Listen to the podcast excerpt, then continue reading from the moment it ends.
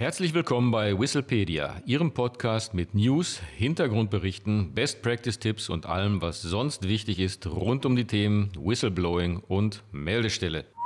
Auf geht's! Hallo und herzlich willkommen bei einer neuen Ausgabe von Whistlepedia. Hier sind wieder Adrian König und Martin Walter. Eine leitende Mitarbeiterin der Fondsgesellschaft DWS weist auf Probleme hin und wird entlassen. Wie stellt sich der Fall dar im Lichte des neuen Hinweisgeberschutzgesetzes? Desiree Fixler war Nachhaltigkeitschefin der Fondsgesellschaft DWS und wies in dieser Funktion den CEO der DWS und das Topmanagement auf potenzielles Greenwashing hin. Daraufhin wurde sie im März 2022 entlassen. Was ist ja eigentlich Greenwashing?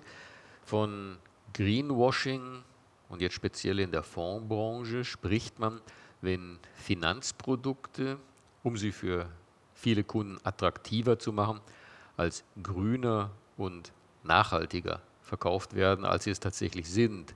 Und äh, das wäre dann Kapitalanlagebetrug.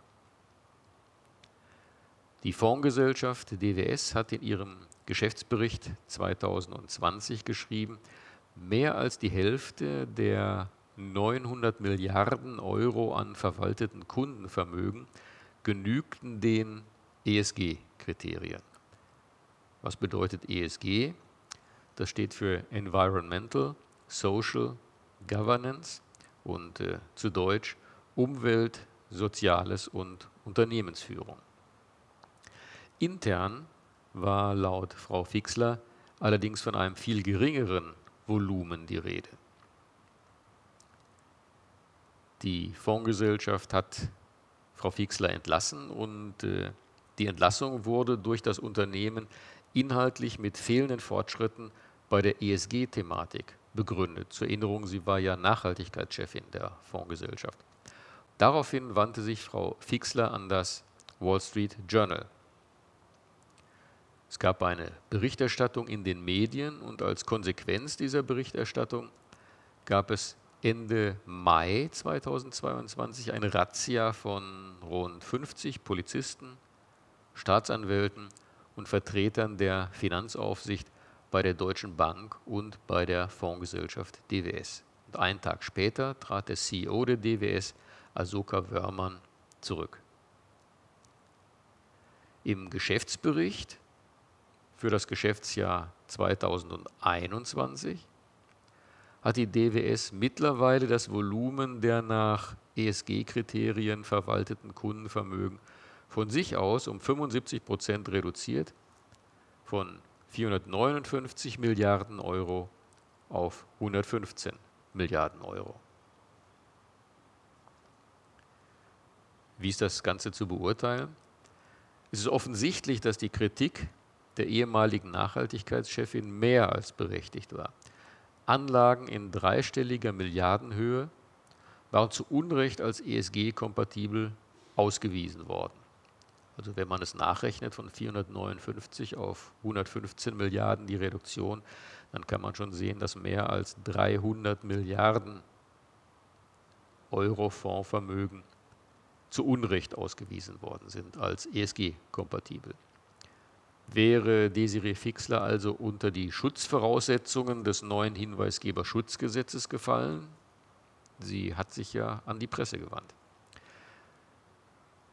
Das Gesetz sieht vor, dass eine Meldung über Fehlverhalten an eine interne oder eine externe Meldestelle gerichtet werden muss. Eine Offenlegung über die Presse darf laut 32 von wenigen Ausnahmen abgesehen nur dann erfolgen, wenn zuvor die Meldung bei einer externen Meldestelle gemacht worden ist und diese in einer bestimmten Frist nicht tätig geworden ist. In diesem Falle wäre die dafür vorgesehene externe Meldestelle diejenige bei der Bundesanstalt für Finanzdienstleistungsaufsicht gewesen. Frau Fixler hat jetzt keine Meldung bei einer externen Meldestelle gemacht. Das ist insofern ja auch unmöglich gewesen, weil es gibt ja noch keine funktionierende externe Meldestelle. sondern sie hat sich vernünftigerweise zunächst direkt an den CEO der Gesellschaft gewandt, der für die Thematik ja auch fachlich zuständig war. Ganz formal gesprochen sind die Schutzvoraussetzungen des Hinweisgeberschutzes damit allerdings nicht erfüllt. Wir wissen natürlich auch nicht, was Frau Fixler gemacht hätte, wenn es schon eine interne oder eine externe Meldestelle gegeben hätte, ob sie dann auch den Weg direkt an die Presse gesucht hätte oder den formal korrekten Weg über eine externe Meldestelle.